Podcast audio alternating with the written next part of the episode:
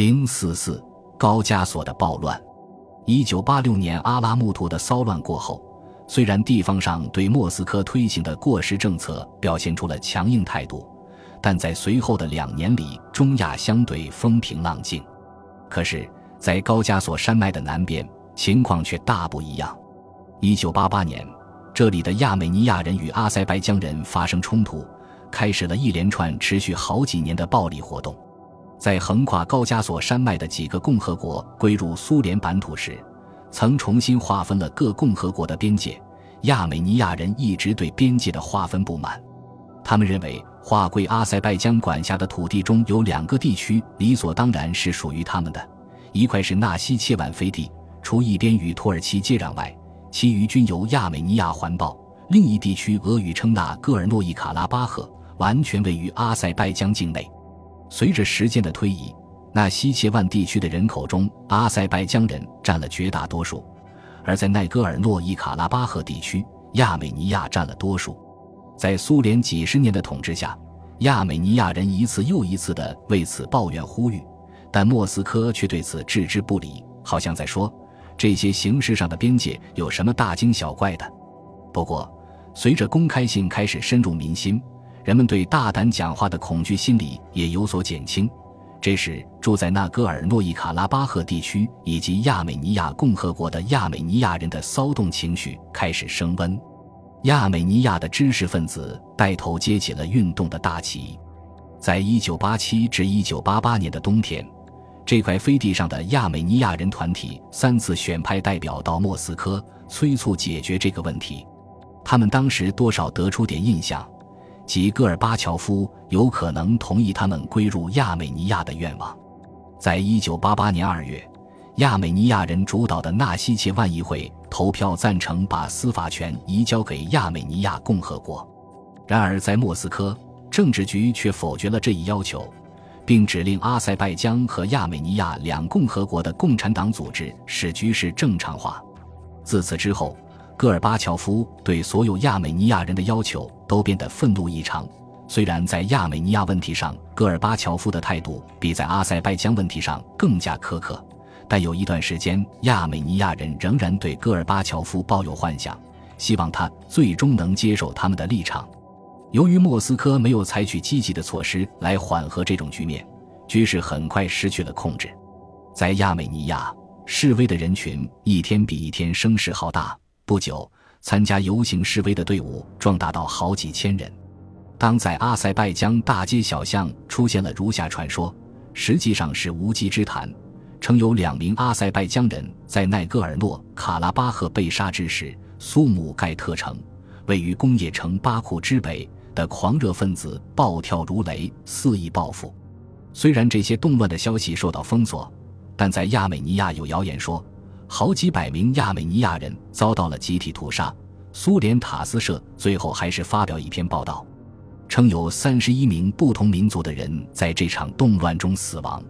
几个星期以后，《消息报》刊登文章说，有二十六名亚美尼亚人以及六名阿塞拜疆人死于骚乱。这次屠杀给亚美尼亚人带来的震颤是难以抑制的。他们至今还没从一战期间亚美尼亚人在东土耳其的骚乱中惨遭血腥屠杀的悲哀中舒缓过来。这一次，亚美尼亚人似乎又要面临大屠杀了。一九八七年，有五十万亚美尼亚人生活在阿塞拜疆，除奈戈尔诺卡拉巴赫地区的亚美尼亚人是生活在农村外，其余的主要居住在大城市里。在亚美尼亚共和国里生活的阿塞拜疆人超过十八万。主要是居住在农村地区。苏姆盖特事件后，大批大批的亚美尼亚人逃离阿塞拜疆。与此同时，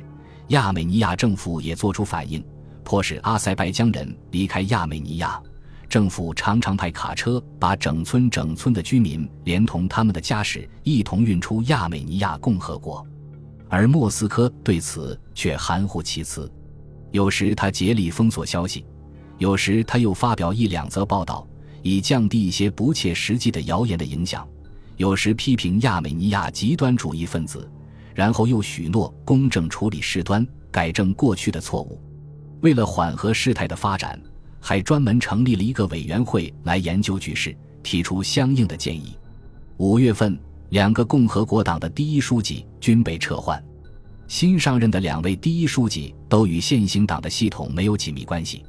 在选任党的新领导过程中，莫斯科吸取了一九八六年哈萨克斯坦的教训，选派了一名阿塞拜疆人去巴库，一名亚美尼亚人去埃里温。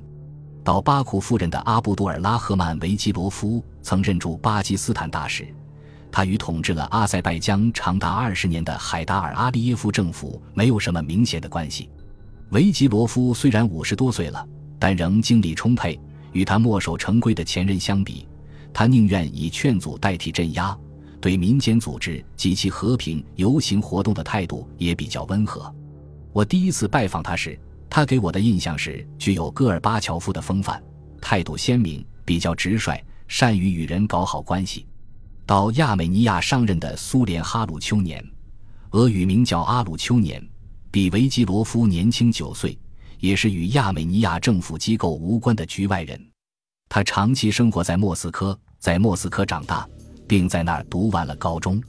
有一次，我访问埃里温，哈鲁丘年向我提起了他当时还在埃里温大学读书的儿子，说他在服兵役之前亚美尼亚语说的不好，不过参军后他学得很快。我对此很是不解，因为苏联军队里完全使用俄语。哈鲁丘年向我解释说，在军队里，亚美尼亚士兵常在一起活动，相互之间用亚美尼亚语交流。这就使得他的儿子得以提高其母语水平。他们全家一搬到亚美尼亚，他的儿子就成了卡拉巴赫委员会的活跃分子，并参加了1988年春以来几乎连续不断的游行和静坐。那一年，安德烈·萨哈罗夫积极活动，试图解决亚美尼亚人与阿塞拜疆人之间的冲突。他给戈尔巴乔夫寄过不少备忘录，并写过不少信。他个人还与雅科夫列夫以及其他高级官员进行过商谈。十二月，在雅科夫列夫的建议之下，他与妻子叶琳娜·波纳先后访问了埃里温、巴库以及斯捷潘纳克特、纳戈尔诺伊卡拉巴赫的首府，与双方进行商谈，以期达成和解。尽管他们努力寻找解决分歧的办法，与理应比未受教育者更理智的知识分子进行接触。双方之间的分歧仍是根本无法弥合，最后，他们不得不带着深深的沮丧回到莫斯科。萨哈罗夫迈出了自认为是原则性的一步，他感到，既然在内戈尔诺卡拉巴赫地区亚美尼亚人占了大多数，就应给他们一所希望的政治地位。如果这样做使阿塞拜疆人不安，那么政府当局就有责任使用武力来制止暴乱。尽管我对他的政治深感钦佩，但我觉得他的这个建议可能带来危险的后果。正是允许领土转让，不管原则上理由多么充分，当然，这原则本身就值得商榷。这种转让必然要导致大量流血冲突，保护人民生命的安全不是件轻而易举的事。除非苏联返回到警察国家的年代，这恐怕是萨哈罗夫最不希望出现的情景。鉴于这个原因，我认为戈尔巴乔夫拒绝变动宪法所规定的状况是可以理解的。但令人费解的是，戈尔巴乔夫不仅没有采取任何有效措施，他对亚美尼亚人的偏见甚至与日俱增。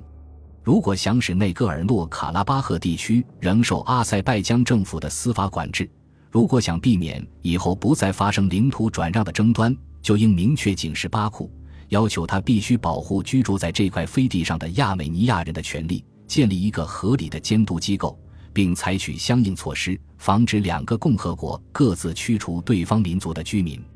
如果放手让他们自己来处理，莫斯科给予必要的支持，像维基罗夫和哈鲁丘年这样的官员是可以在这个问题上有所作为的。但是，他们没有行动的自由。处在持消极态度的莫斯科和满怀高昂政治热情的共和国之间，他们进退两难。两个民族的态度越来越强硬，旧恨又添新仇。一九八八年，这两个共和国里并未出现真正意义上的独立运动，而是分别忙于寻求莫斯科对其各自领土要求的支持。在这一点上。他们谁也没有对自己在苏联的地位或对社会主义所承担的义务表示过怀疑。正是因为看到了这一点，大多数负责处理该问题的莫斯科官员认为，问题虽尖锐，但并不具普遍性，也不能看成是苏联总体民族政策失败的征兆。本集播放完毕，感谢您的收听，喜欢请订阅加关注，主页有更多精彩内容。